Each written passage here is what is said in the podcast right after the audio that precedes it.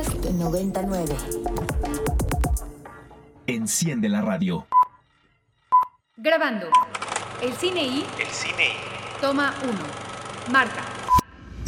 Guillermo del Toro, Isabel Coixet. Spike Jones, Gaspar Noé. Mariana Rondón, Joey Wright. Tim Burton, Paz Alicia García Diego. Alfonso Cuarón, Costa Gabra. Claudia Saint Lucé, Julio Medeo. Alejandra Márquez Abela, Amate Escalante. Claudia Llosa, Atina Rachel Sangari. Matthew Kasovitz. John Cameron Mitchell. En 17 años caben muchas conversaciones Cientos de nombres propios. y muchas latas de película. El cine y. O un buen pretexto para hablar en la radio de lo que más nos gusta. El cine y. Por Ibero 90.9. 11 de la mañana con dos minutos transmitiendo completamente en vivo desde las instalaciones de la Universidad Iberoamericana en el rumbo de Santa Fe. Este es un programa más de El Cine y hoy es viernes 30 de junio del 2023 o no, dependiendo de si usted nos escucha en vivo a través de la frecuencia de Ibero 90.9 en el FM en línea o de si usted está escuchando la versión podcast de este programa. Yo soy el More y estoy muy contento de compartir micrófonos como es costumbre con mi queridísimo Ricardo Marín. ¿Cómo está Rick? Todo bien, todo bien, More. Muy a gusto de estar aquí un viernes más. Eh, tenemos grandes invitados. Tenemos un programa bien choncho el día de hoy, súper choncho y va- va- les va a gustar, yo creo. Sí, nos entusiasma mucho hacer el programa. Hoy estamos muy contentos porque habrá muchísima gente en los micrófonos de Ibero 90.9. Está también en la cabina y en los controles de la misma mi queridísima Jimena Betancourt. ¿Cómo estás, Jimé? Hola, muy bien, igual súper emocionada. De verdad no saben lo que viene. Un programa muy, muy padre. Programa muy interesante que arrancamos, mi queridísimo Rick, como es costumbre con el obituario. Nos acordamos de mi mamá, doña Marinita, que revisaba quién se había muerto en el periódico cuando se levantaba. Besos, jefa, allá donde quiera que estés. Eh, ¿Quién protagoniza el obituario del día de hoy, Rick? Bueno, el primer integrante de nuestro obituario es una persona que llevaba desaparecida desde el mes de enero de este año justamente. Eh, una noticia pues bastante triste porque muy inesperado. Se trata del actor eh, norteamericano que radicaba en Estados Unidos, Julian Sands. Eh, Julian Sands era, eh, nunca fue como un actor, digamos, eh, cuyos papeles protagónicos fuesen como enormes o le dieran demasiada como renombre, pero sí tenía siempre, siempre como valor, como papel, como, como en, en sus papeles secundarios, creo yo.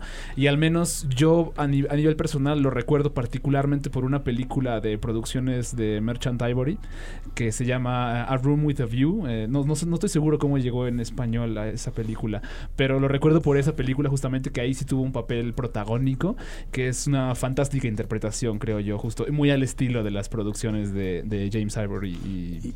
Ismail Merchant, Ismail- ¿no? Ismail Merchant. Una de las primeras grandes parejas este, que salieron del closet en el, en el mundo del entretenimiento global, ¿no? Este, eh, un par de personajes que cuando uno se quedó sin la mirada y los cariños de, de su eh, queridísimo y, y amado esposo, este ha seguido dando muchísimo de qué hablar. Este, eh, para muchos de los cinéfilos de generaciones más recientes que adoran eh, Call Me by Your Name, habría que decir que Luca Guadagnino acabó haciendo este mancuerna con, Con James Ivory. James Ivory para desarrollar ese proyecto que el propio Ivory ya no se atrevió a dirigir él entendiendo que, que igual y ya no le daban las energías para, para comandar el rodaje, ¿no? Es un hombre mayor, James Ivory, ya. No, bueno, habría que revisar eh, eh, su fecha de nacimiento, pero por ahí le debe estar pegando a, a los nueve pisos, mi queridísimo. 95 Rick. años. Por eso decía yo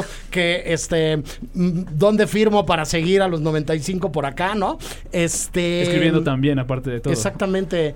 eh, un romance indiscreto se llamaba Un romance A Room indiscreto. with a View. este, Qué gran película Pregúntame esa, de, de títulos de traducción a mí, este, que no necesariamente obedezcan lo que tendríamos que hacer. Te lo pregunté a ti específicamente, justamente. Sa- Sabía que iba a ir a ti el señor que trabajó en Videocentro. Lo que pasa, exactamente, mi procesador Lentium se tardó un poco, pero lo conseguimos, lo conseguimos. Este, saludos al macro videocentro de Atizapán de Zaragoza, este, donde yo me curtí, este, eh, atendiendo eh, a todas y todos los que por allá iban los fines de semana. Era un rito, ¿eh?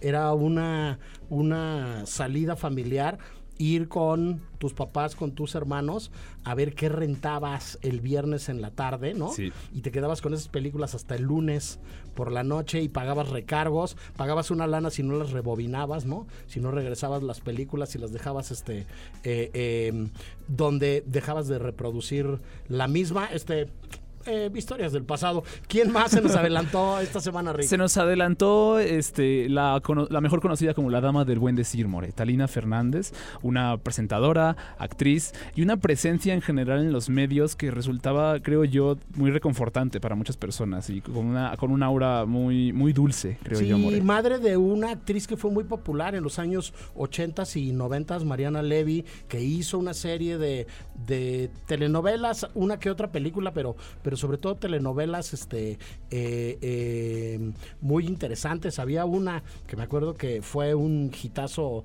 espectacular en la que la protagonista, interpretada por Mariana Levy, vivía en un Sears, ¿no? En las tiendas Sares Rothschild, ¿no? Porque no se atrevían a ponerle el nombre del, de- del Sears a la tienda. Este. Y mm, bueno, eh, como bien decías tu presentadora, que tuvo una serie de momentos muy especiales en su carrera. Uno de ellos, este, pues poco amable.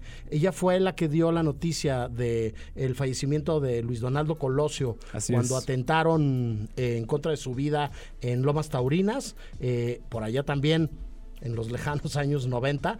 Eh, ella estaba en Tijuana y ella se acercó hacia el hospital donde estaban atendiendo de emergencia al entonces candidato a la presidencia de la República por el Partido Revolucionario Institucional y le dio la noticia en vivo por teléfono, ni más ni menos que a Jacobo Zabludovsky. Así es, Entonces, bueno, este, tristemente, hoy nos enteramos de otro protagonista de Sí, el obituario. Sí, de- así es. Se trata de un actor con décadas de carrera, un actor con mucho, mucho tiempo de, de cuya eh, existencia en los medios eh, norteamericanos. Se trata del actor Alan Arkin. Eh, lo podremos reconocer, digamos, por películas antañas como Wait Until Dark o la adaptación de The Heart is a Lonely Hunter.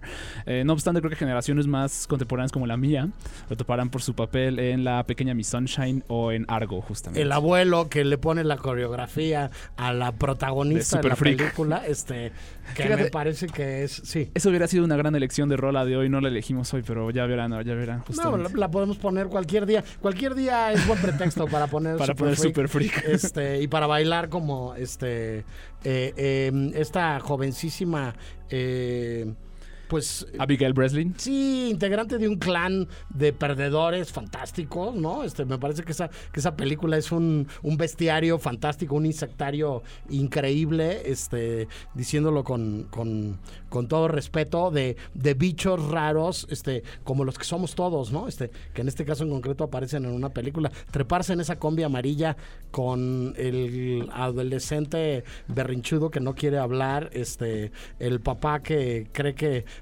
en algún momento va a levantar su carrera este de loser, ¿no? Este, este la mamá que, que está cansada de preparar de comer y acaba poniendo eh, comidas este eh, súper em, em, este Como procesadas. como- procesadas sí, ¿no? O sea, en, en el plato de su familia. Y bueno el abuelo que es, es, es mejor que todos. Ah bueno y el tío suicida El verdad tío perdón, suicida también, perdón se me olvidaba el tío suicida. Perdón don Steve perdón. Este, pero también eh, justo habla un poco, creo yo, del, rango que tenía Alan Arkin, ¿no? O sea, últimamente yo lo creo, lo vimos en papeles donde pues hacía ya como de, de hombre mayor, un poquito más ácido, un poquito más como eh, desencantado, creo yo. Pero él en su carrera también como cuando era más joven también tenía estos, estos roles mucho más dramáticos, mucho más cómicos incluso.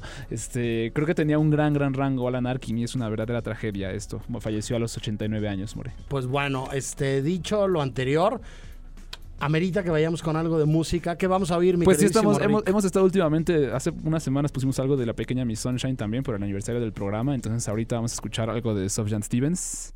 Esta canción que vamos a escuchar ahora se llama Chicago.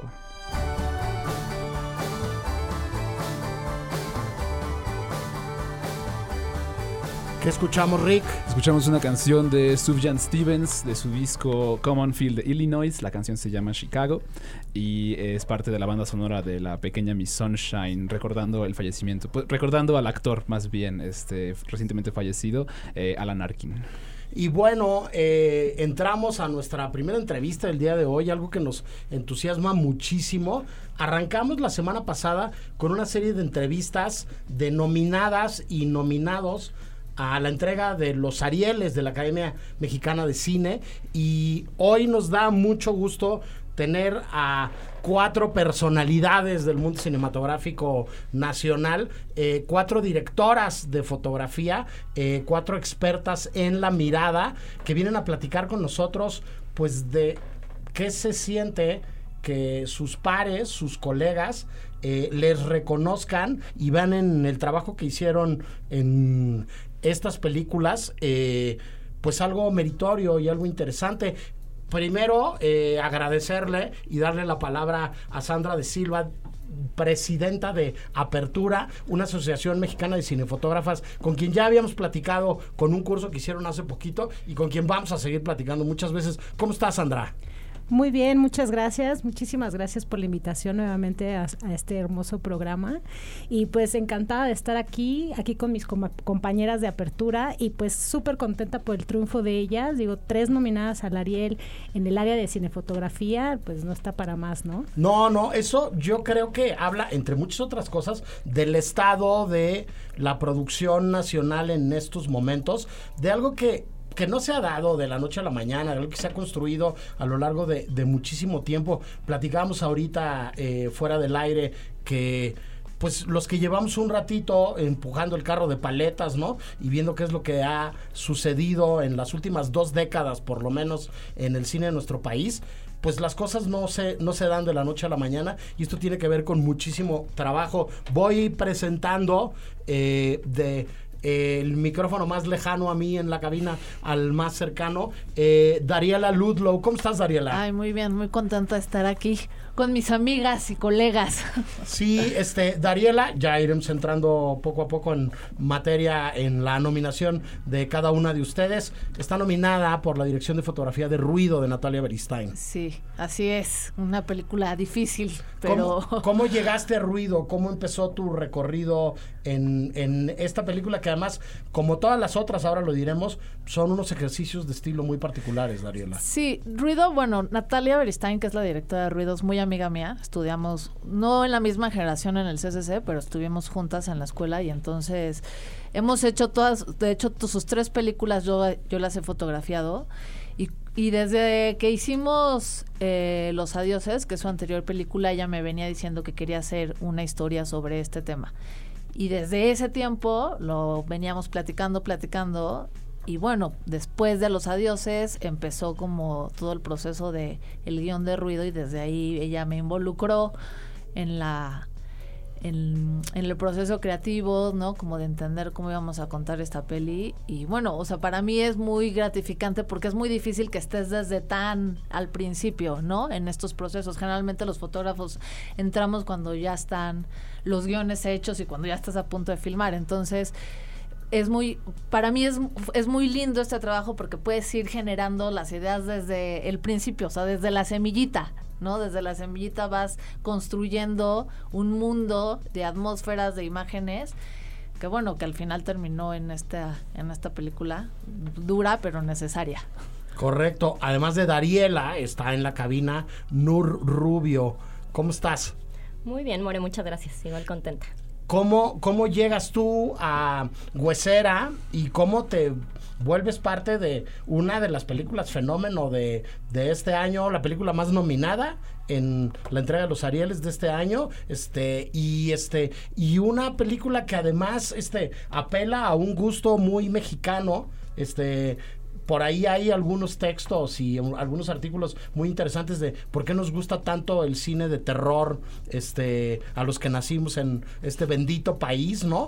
Y, y un género cinematográfico que además todos los fines de semana, mexicana, china, este, indonesia, eh, japonesa, eh, hindú o norteamericana, se estrena una película de terror en México. ¿Cómo llegas a Huesera? Pues mira, yo conozco a la productora Paulina Villavicencio cuando estoy en el CCC. Ella estuvo en la producción de mi corto de, de segundo año, de mi ficción 2. Eh, y ella, eh, todavía estamos en el CCC y me dijo, ya hay un guion que creo que es un guion para ti, quiero que conozcas a la directora.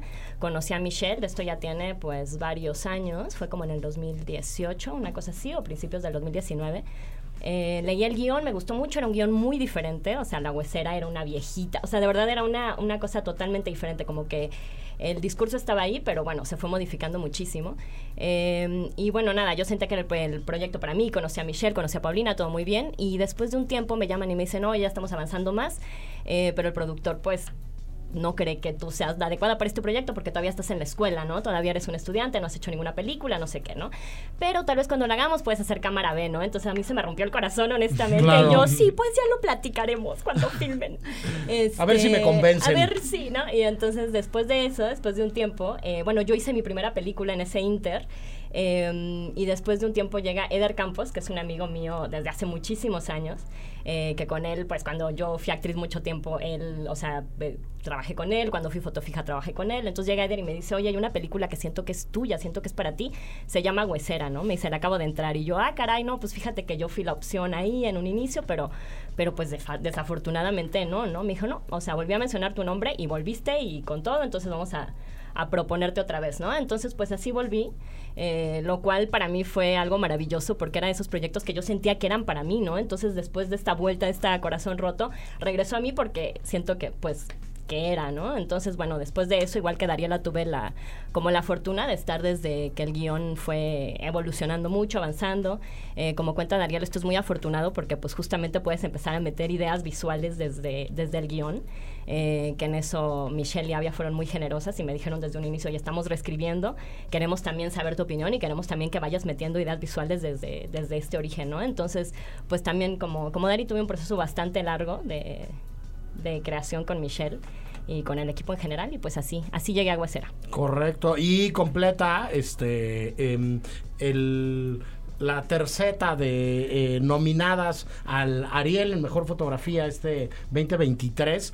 Eh, Claudia Becerril por el norte sobre el vacío. ¿Cómo estás, Claudia? Hola, muy bien, gracias. Muy contenta de estar aquí con ustedes. ¿Cómo, cómo llegas al norte sobre el vacío? Este, otra este, película espléndida de otra espléndida directora mexicana. Es decir, además, este, ya luego nos dirán qué significa trabajar con, con una directora. Este, ustedes como directoras de fotografía, pero bueno, este, un saludo muy grande a Ale Marx Abella, que, que, somos fans también de, de todo su trabajo. ¿Cómo, ¿Cómo, es tu llegada al Norte sobre el Vacío? Pues en realidad fue suerte, porque Dariela no podía. Eso, muy bien. Miren de lo que uno se viene a enterar en cabina, en un programa en vivo, muy bien.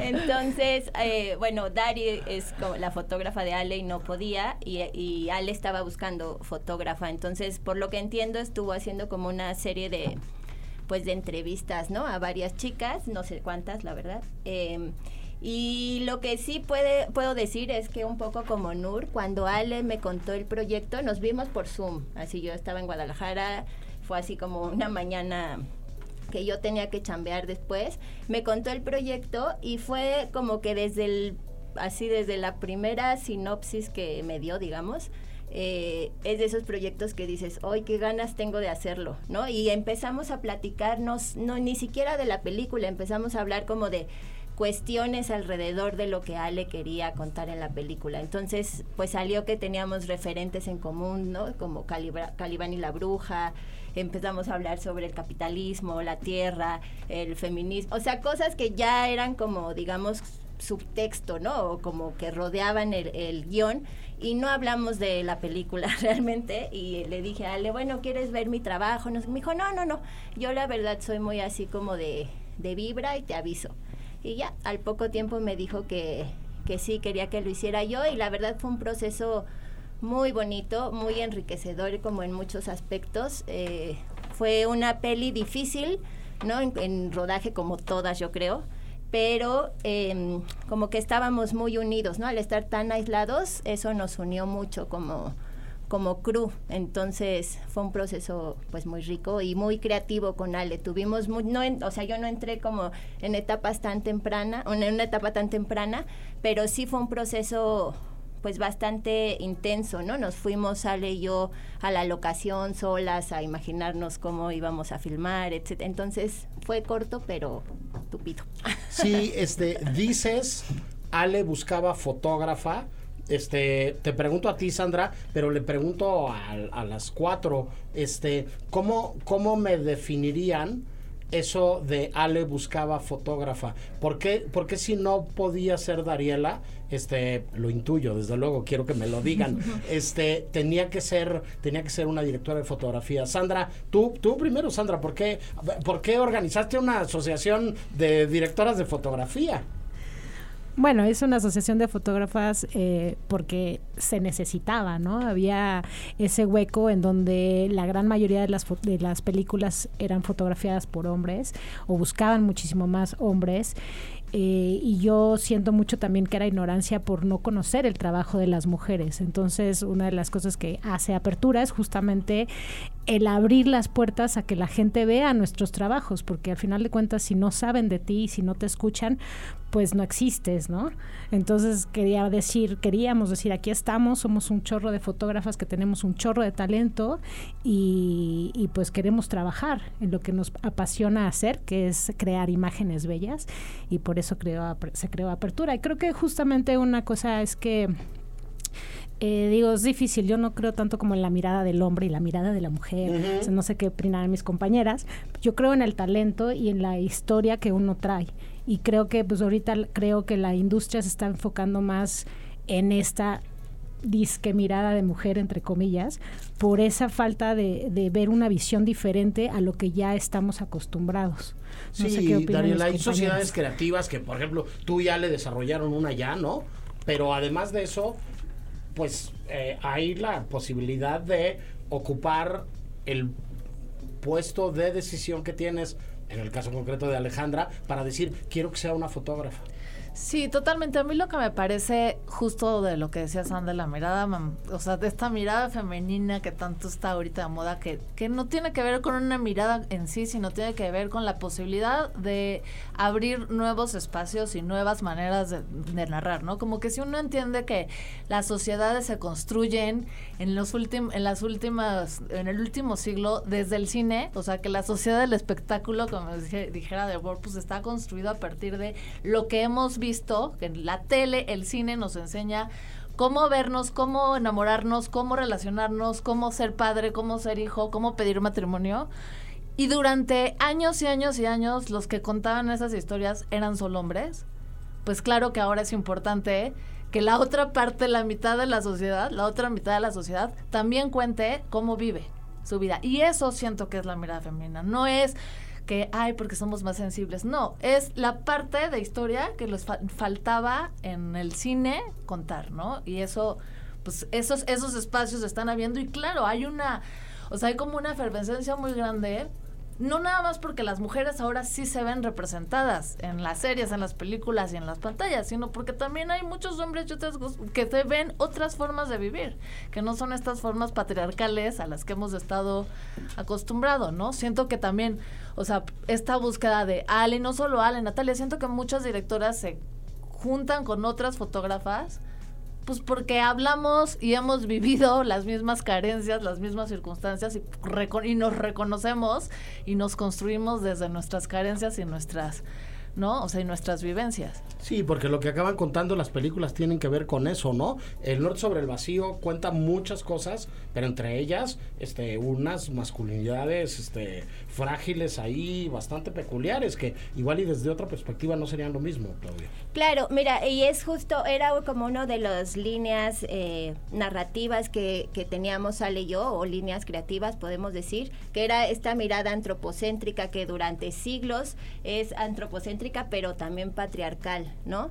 Y esto estaba contrapuesto a una mirada que era un ente, ¿no? Que es la naturaleza, que por sus características era ya una mirada más, pues sí, femenina, o sea, si lo queremos decir así, sí, femenina, o más bien no patriarcal, vamos a decir, ¿no? Entonces, eh, creo que es súper importante esto que dice Dari de todas las narrativas que nos han permeado como seres humanos y como sociedades durante siglos han estado siempre, eh, digamos, marcadas por un patriarcado y un capitalismo que, perdón, pero pues no está funcionando, ¿no? O sea, no hay que irse muy lejos para ver que no está funcionando. Ya, tronó, si no se han dado cuenta. ¿no? Entonces, pues digo yo no no o sea no estoy diciendo que esto va a revolucionar el mundo pero sí creo o sí, pero, pero en realidad pues sí creo que cambiar las narrativas y los puntos de vista de las narrativas que rigen a las sociedades es importante. Y parte de eso por supuesto que es incluir miradas que no estaban incluidas.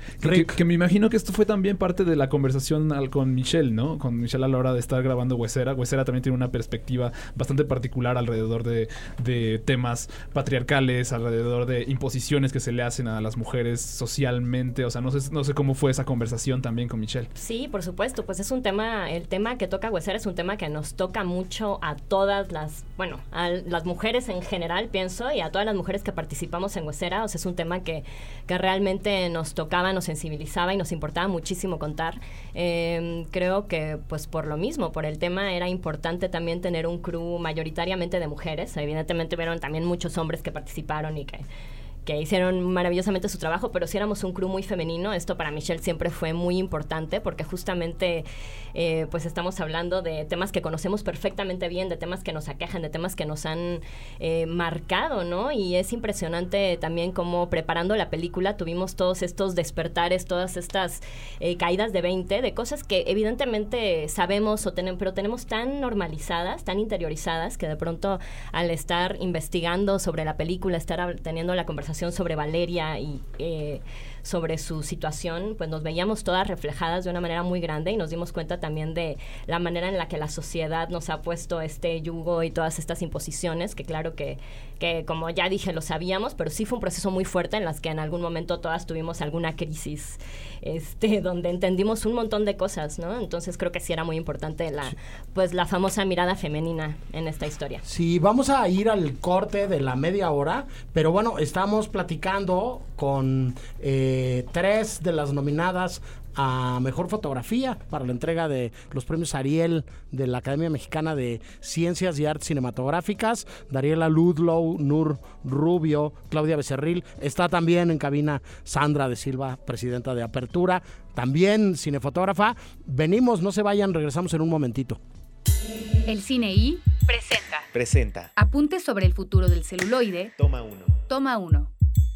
Tres cosas nos han salvado en esta pandemia. La comida, las historias y las medicinas.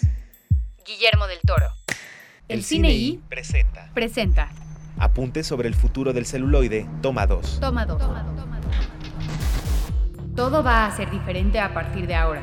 Viene una nueva generación que ve de otra manera el arte del cine. Eso sí, el cine seguirá porque siempre necesitaremos historias. Costa Gabras. 11 con 33. Segunda media hora del cine y del día de hoy. Seguimos contentos con cabina llena, platicando con Sandra de Silva, Dariela Ludlow, Claudia Becerril y Nur Rubio, cinefotógrafas mexicanas responsables me atrevo yo a decir, de parte de la mirada que nos ha regalado el cine producido en nuestro país en los últimos años y de los años que vienen, porque yo estoy seguro que vamos a seguir viendo muchísimas eh, películas construidas a través de su mirada y de la complicidad con directoras y, directores mexicanos, ¿no? Este es muy satisfactorio desde el aula, ¿no? Desde el espacio de dar clases. Eh, a utilizar todos los días eh, todas las semanas una película para revisarla con las alumnas y los alumnos y darnos cuenta de pronto que te has chutado sin saberlo necesariamente, la filmografía de muchas y muchos profesionales que han estado detrás de la, de la cámara, ¿no? Y entonces es, es interesante ver con quién van colaborando los directores, las directoras, ¿no? Cómo se van haciendo estas sociedades creativas y cómo se van construyendo como, como todas estas complicidades. Este, yo podría seguir hablando eh, todo el tiempo. Pero Jime también tiene preguntas. Jime, ¿qué quieres preguntar? Sí, yo quiero preguntarle a todas qué limitaciones han encontrado siendo mujeres en el medio, fotógrafas. Y también, que han visto que ha avanzado la industria con esto? Es- yo voy a empezar porque Sí. yo soy la más grande. Eso, muy bien. no, es de verdad. Yo, Sí. so- o sea, no, Nur fue mi alumna. Yo estuve en el comité de selección de Claudia cuando entró al CCC. O sea, siento que he como vivido todo este proceso. Obviamente ha sido un proceso muy largo, como decía Amor. O sea, no fue de un día para otro. Cuando yo empecé había dos o tres fotógrafas que no trabajábamos como fotógrafas, ¿no? que si acaso éramos asistentes de cámaras y ya ese trabajo era muy duro y había una renuencia muy grande, o sea, sí nos veíamos en momentos como de ¿qué haces aquí si las mujeres son scripts? ¿No? O la hacen maquillaje las mujeres. Claro, eh, además la fotografía es un trabajo como muy masculino porque tienes a tu alrededor gente que en general son hombres, digo ahora ya están las amazonas, pero tu grupo de staff son en, mayor, en su mayoría hombres. Y fue un proceso muy muy grande primero porque había esta bueno sí esta renuncia como bueno le pasó a Nur hace muy poquito no estás muy chica no sé si puedes no puedes cargar la cámara no sé si puedas es que eres mujer yo no sé si sabes de esto pero siento que poco a poco justamente haciendo equipo con otras mujeres que también estaban intentando fuimos como abriendo camino camino camino y a mí hoy me llena de alegría Ay, quiero llorar. Ver- verlas aquí. O sea, me parece como increíble. O sea, me parece que, que todavía hay muchísimo camino por recorrer. Pero que bueno, la, parte buena de la mirada femenina y que estemos de moda es que hoy haya tres nominadas en cine y fotografía, cuatro nominaciones en dirección. Y sí es un camino duro, pero siento que es que tenemos que irnos educando, reinventándonos y encontrando nuevos espacios y nuevas formas donde podemos hacer comunidad y seguir produciendo nuestras cosas. Sí, Dariela, perdón, antes de, de- de que contesten las demás, platicábamos ahorita fuera del aire en la pre que fuiste a Croacia Sí. y que viste que igual y nos hace falta mucho por trabajar en México, pero que en algunas cosas puede ser que estemos mejor que otros países. Sí, a mí me sorprendió muchísimo, no nada más en Croacia, incluso, por ejemplo, en España, y tengo como muchos amigos que trabajan, que, que están en distintas industrias, y sí me doy cuenta que la, hablando con Sandra también decía de la industria de- en Australia, sí me doy cuenta que en México porque somos muy necias, yo creo. sí se ha dado, es- este camino se ha dado mucho más rápido. O sea, sí veo como una apertura mucho más grande eh, hacia las mujeres, ¿no? Incluso ahora hasta hasta es como un poquito exagerado, que qué bueno, ni modo, es como por cuota tiene que haber, bueno, pues si así tiene que ser, así será, pero creo que hemos ido demostrando que no nada más es por cuota, sino por nuestro talento y nuestro trabajo, pero sí creo que en México ahorita está este momento en el que hay que aprovechar, ¿no? Que hay que seguir como cultivando para que no sea solamente un momento de moda de mujeres y luego desaparezca, sino para justamente generar eh, redes, ¿no? Sí, ¿ustedes qué dicen, Nur?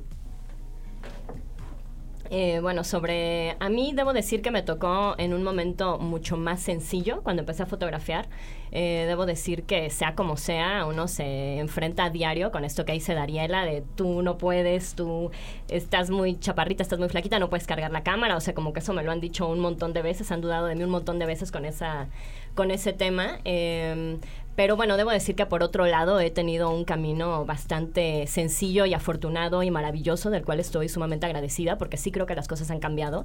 Eh, los años que yo me dediqué a ser actriz ni siquiera concebía ver un hombre, de una mujer detrás de la cámara, o sea, como que a mí no me tocó para nada, ni siquiera una mujer en el departamento de cámara, creo que ni como foquista, vamos, ¿no? O sea, para mí era una figura que no existía, entonces como que de pronto tener este despertar de que es algo a lo que puedes aspirar y que es algo a lo que te puedes dedicar, eh, pues para mí fue maravilloso, porque crecí con, en este universo donde eso no, no sucedía, ¿no? Entonces debo decir que, que pues sí, que me tocó un momento maravilloso donde pues sí hay mucha más apertura, donde justamente hay esta cosa de las cuotas, de, de cruz este, exclusivamente de mujeres y demás, lo cual me parece maravilloso porque nos está abriendo caminos, sea como sea, pues debo decir que sí, sí es duro, sí de pronto llega un momento en el que es cansado escuchar una y otra vez eh, que no tienes las capacidades para hacerlo, o sea, incluso una mujer, que esto fue lo que más me dolió a mí, una productora en un momento me dijo que bueno, ya no quería que yo fotografiara porque era mujer eh, y luego me dijo que tenía que tener operadores de cámara hombres porque las operadoras de cámara o las mujeres cinefotógrafas reducían la productividad de la empresa. Y me lo dijo en una junta delante de un montón, o sea, de toda la gente, de todas las cabezas de departamento. Eh, lo cual para mí fue algo muy, muy, muy cañón, ¿no? Que una mujer te esté limitando desde desde ahí, o sea, pues sí, ¿no? Y bueno, así historias hay muchas, pero la verdad es que creo que sí, que estamos más bien hay que enfocarnos en lo positivo y hay un montón de compañeras maravillosas y talentosas y estamos, este, pues llegando con todo, así que eso me tiene muy contento. Sí, de, de cinco posibilidades para la nominación al Ariel de este año, están tres cinefotógrafas. Es lo único que yo contestaría. Pues mira, o sea, brevemente ah, pasé por algunas cosas similares de maestros, sobre todo. Yo en, el trabajo no, porque yo en la escuela aprendí que iba a trabajar donde me gustara trabajar. Eh, y parte de, digamos, como sí debo decir que el tener figuras como Dariela, como María Seco, como Celiana en la mira, pues te da, digamos, como el decir, pues sí hay un camino para nosotras, ¿no? Que seguir.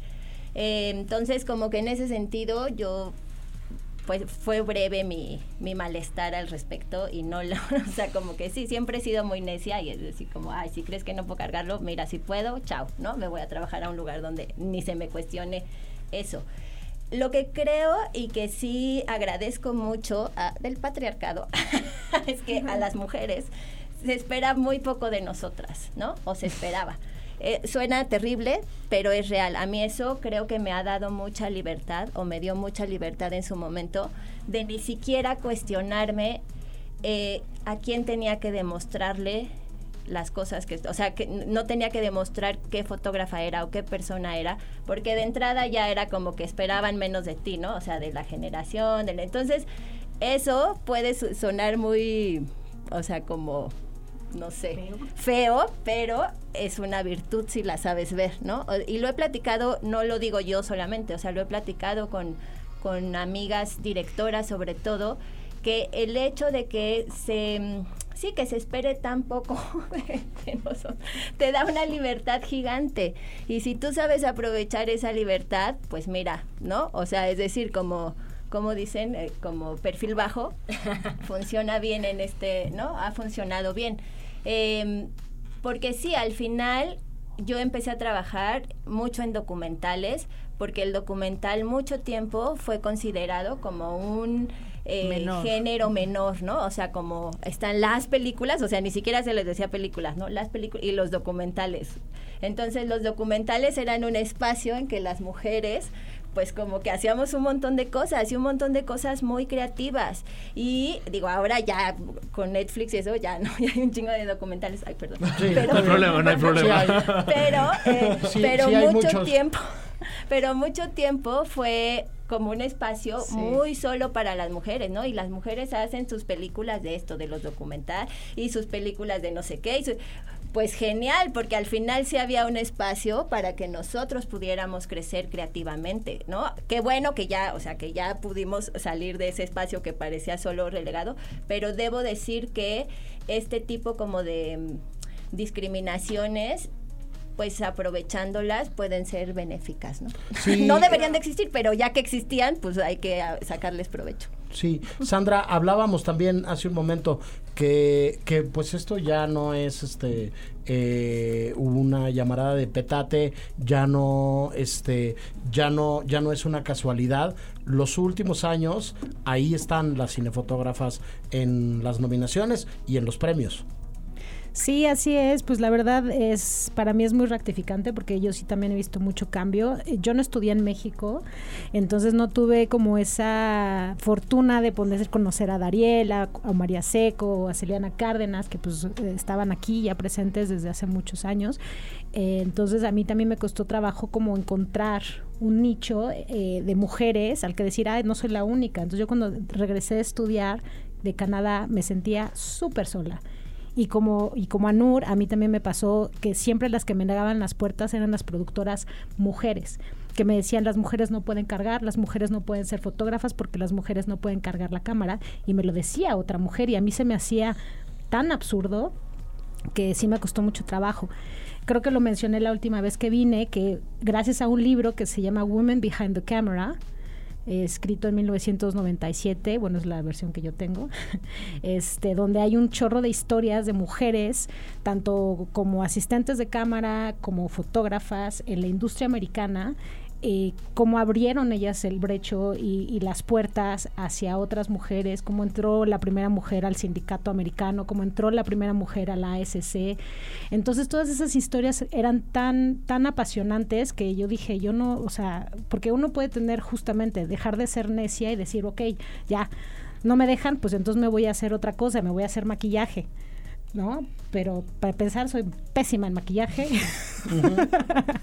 y, y, para empezar, la pasión hacia la fotografía que tengo es tan grande que, que, que persistí, persistí hasta que ahorita que creamos apertura sí he visto un cambio gigante. Ahorita ya somos 64 miembros y estaba abierto, bueno, está abierto una semana más eh, eh, para que puedan, eh, para que para que vengan las, las nuevos miembros de apertura. O sea, está la este, submission, La perdón. convocatoria. Sí, la convocatoria, perdón. Está bien, Perdón, Está bien, perdón. está bien, sí, sí, sí. Este, y entonces sí veo un cambio muy grande en donde ahora ya veo muchas foquistas, donde veo muchas encargadas, donde veo muchas operadoras de cámara y cuando yo empecé me sentía súper sola, porque no veía a nadie.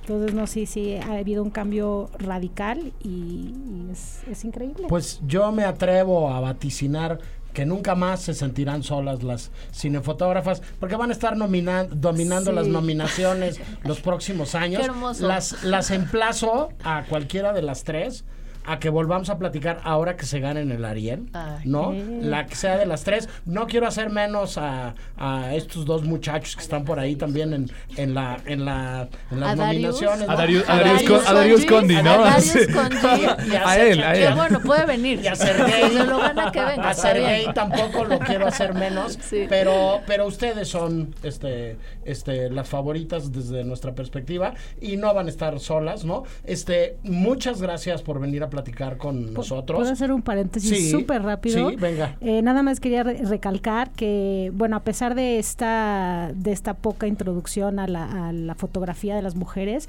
eh, cabe destacar que la Asociación Mexicana de, de- de Cine, pues es la única academia que realmente ha nominado a mujeres, lo cual en otros en otros países no ha, no ha sido el caso. Pues ahí están la- la- los gringos que apenas tienen tres mujeres nominadas al Oscar, pero nunca nadie ha ganado. Y sin embar- embargo aquí ha ganado María Seco, Carolina Costa, pues, Claudia Becerril y Dariela, que ya son varias Sí, mujeres que han ganado. Y entonces eso también es alguna cosa admirable. Ahorita que las tres estén nominadas, pues es algo que es increíble, pero, pero hay que seguir abriendo camino. Y ya lo habíamos comentado y lo vamos a seguir comentando. Es una gran oportunidad este año también para la academia con las directoras y con todas las mujeres que están nominadas. Este, nosotros vamos a seguir acá. Nos vemos cuando se gane el Ariel alguna de las tres. Este, y nada, nos vemos acá. Las invitamos a que vengan a platicar con, con las estudiantes y los estudiantes de la Ibero y a que sigamos haciendo cosas acá en la radio. De verdad, muchísimas gracias por venir a platicar con nosotros. No, gracias por la invitación. Y Gracias bueno, ya les contamos este quién de las tres es la que se lleva el gato al agua. Este, estén pendientes del cine ahí en las próximas semanas. Vámonos con algo de música rica. Vámonos con un cover de Led Zeppelin. Esto que sigue es Immigrant Song por cortesía de Trent Reznor y Karen O.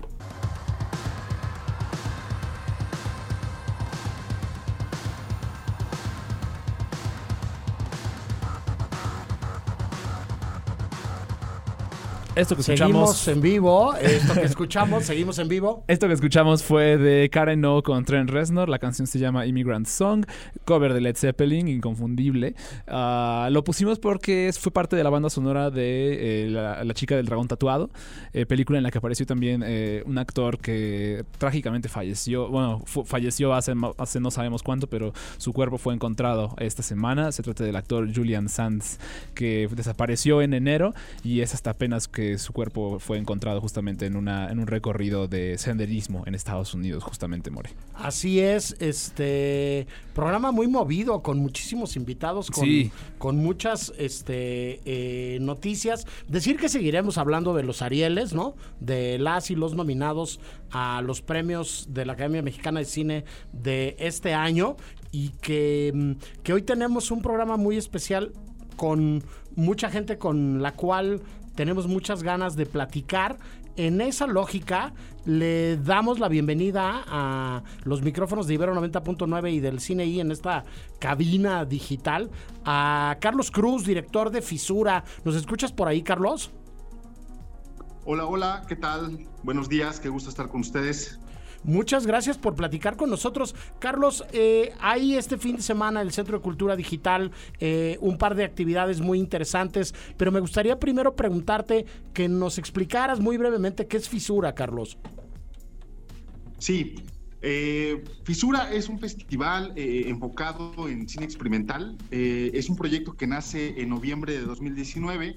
Es fundado por Estefanía Díaz y, yo estábamos eh, participando como coordinadores de, esta plataforma eh, de cine experimental. Es nuestra tercera edición y han pasado muchas cosas en este trayecto eh, que hemos recorrido, ¿no?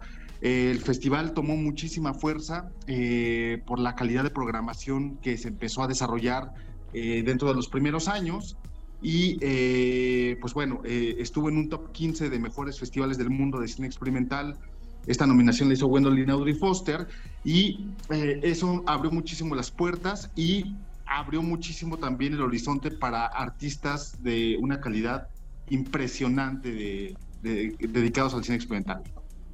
Correcto. Eh, ¿Qué es lo que van a presentar este fin de semana en el Centro de Cultura Digital? Este, digámoslo coloquialmente, ¿no? En, en la estela de luz ahí donde, donde nace el tramo centro del Paseo de la Reforma.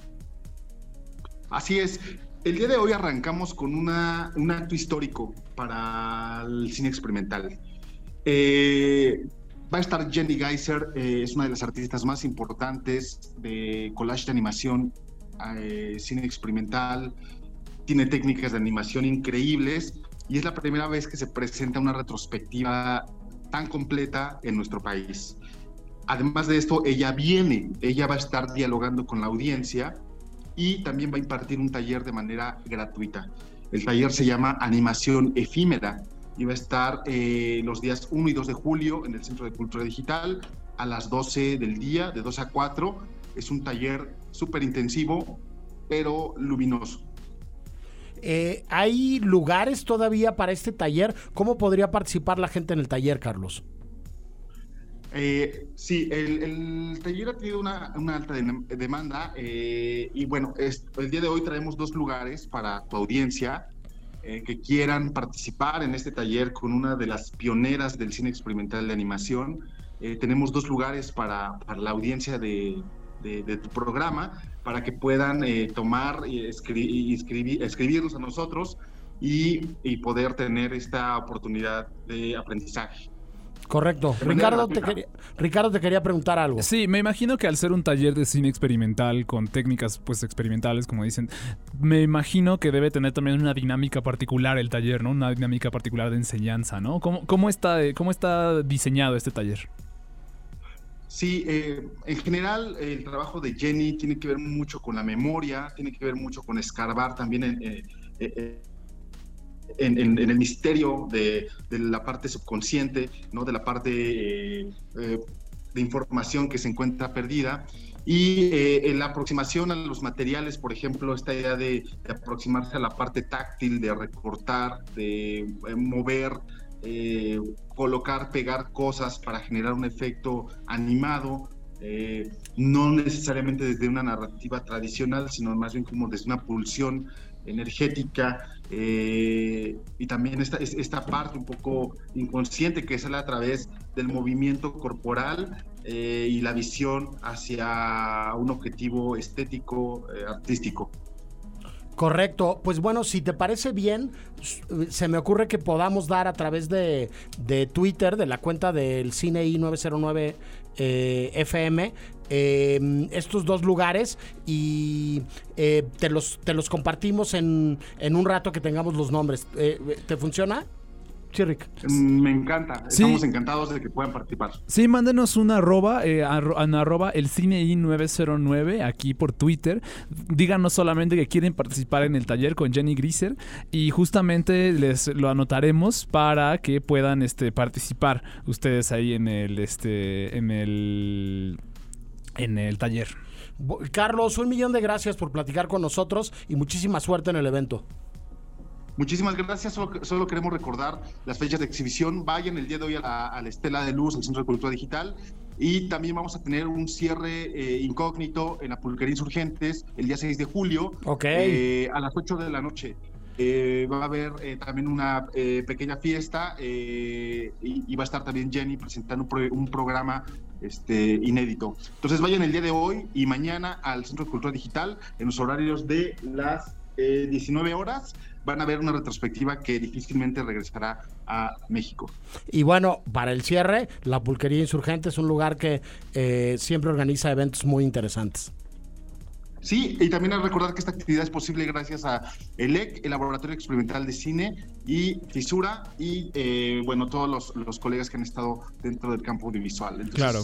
Les mandamos un saludo a los amigos. Sí, saludos a todos allá también en el Centro de Cultura Digital. Este, nosotros nos vamos a ir al corte de la hora. Este, se nos ha ido volando el, el programa Rick. Decir que entre los estrenos de esta semana, este, destaca Tu Leslie, esta película que en el momento en el que se dieron a conocer las nominaciones a los Óscares de su más reciente entrega. eh, en lo que tiene que ver con el premio de la Academia Norteamericana de Cine, hubo una controversia muy interesante alrededor de la actriz protagonista de esta película. Sí, se, hizo un pequeño ruidillo porque la actriz hizo una, se le hizo una campaña por parte de otros actores. mm, No, me- no sé si llamarla una campaña agresiva, pero sí una campaña bastante notoria y que justo no correspondía, digamos, con la atención que recibió la película al momento de su estreno o a otros momentos, ¿no? Eh, un poco hablando de cómo las cuestiones de los premios, lo que premian un poco es las campañas que se hacen alrededor de Exactamente. ellas. Se estrena lo más reciente de Indiana Jones, que Así es. tuvo sus primeras proyecciones en el Festival de Cine de Cannes de este año. Y le fue más o menos. Sí. Eh, a mí me llama la atención ver la película porque me gustan mucho las películas de Indiana Jones, definitivamente. Entonces Sí. me, da, me da mucha curiosidad saber qué hizo James Mangold, un director bastante talentoso, con este, con este material. Eh, se estrena también una película animada, Krakens y Sirenas, este, que me llama mucho la atención también, de DreamWorks. Eh, se estrena Minnesota, película mexicana. eh, y eso es como de lo más relevante, digamos, que, que hay en nuestros estrenos de la semana. More. decir que en Cineteca se va a poder ver en pantalla grande El discreto encanto de la burguesía del maestro Luis Buñuel, eh, Desierto Rojo de Antonioni, ¿no? Peliculón. Este, y que en Movie eh, estrenan dos películas de Javier Dolan que a mí me gustan mucho, Tomen la Granja y Lawrence Anyways, y se estrena El Enemigo, una película de Michael Keaton Jones, donde sale un jovencísimo, niñísimo, habría que decir, Leonardo DiCaprio, siendo Claro. buleado por su padrastro Robert, Robert De De Niro. Una de las primeras apariciones de las cuales yo tengo memoria de Leonardo DiCaprio en el cine, una, una película en clave de coming of age, este rudo, ¿no? Sí. Este, bastante interesante. Vamos al corte de la hora y regresamos con mucho más en el cine y del día de hoy. El Cine I presenta Presenta. Apuntes sobre el futuro del celuloide. Toma, Toma tres. Nos estamos dando cuenta de que este cambio va más allá de la manera de distribuir el cine. Está mutando la relación que las películas crean con el público. Paulo Sorrentino. Para más contenidos como este, descarga nuestra aplicación disponible para Android y iOS o visita Ibero909.fm.